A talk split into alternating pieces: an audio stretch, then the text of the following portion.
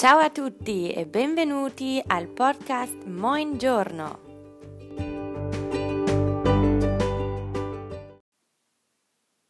Der Artikel im Italienischen.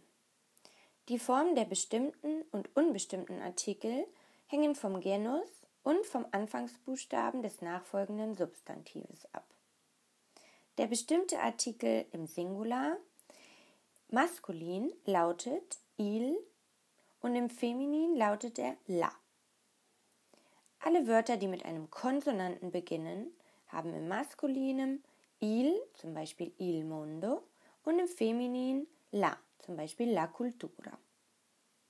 Wörter, die mit einem Vokal beginnen, haben sowohl im Maskulin als auch im Feminin den Buchstaben L, der apostrophiert wird. Zum Beispiel l'interesse wäre maskulin und l'indagine wäre feminin. Nun gibt es einige Ausnahmen, die den Artikel lo vor sich tragen.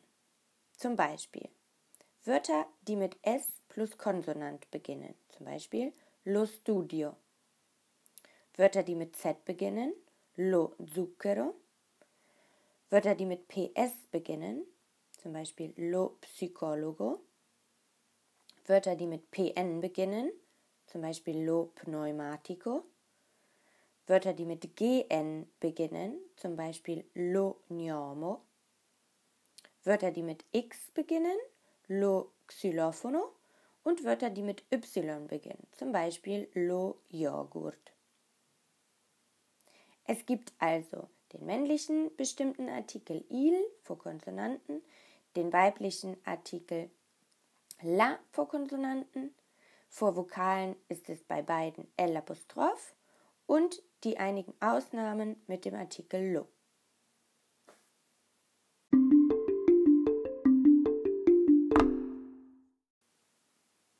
Der unbestimmte Artikel lautet bei Wörtern, die mit einem Konsonanten beginnen, im männlichen un, zum Beispiel un lavoro, und im weiblichen una, zum Beispiel una casa. Wörter, die mit einem Vokal beginnen, haben im männlichen den Artikel un, un amico, und im weiblichen ebenfalls den Artikel un, allerdings wird es hier apostrophiert. Un, apostroph, amica. Auch hier gibt es einige Ausnahmen.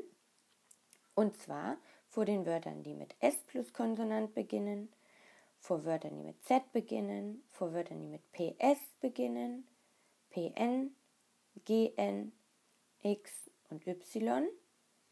Die haben den Artikel uno, das Pendant zu dem Artikel lo.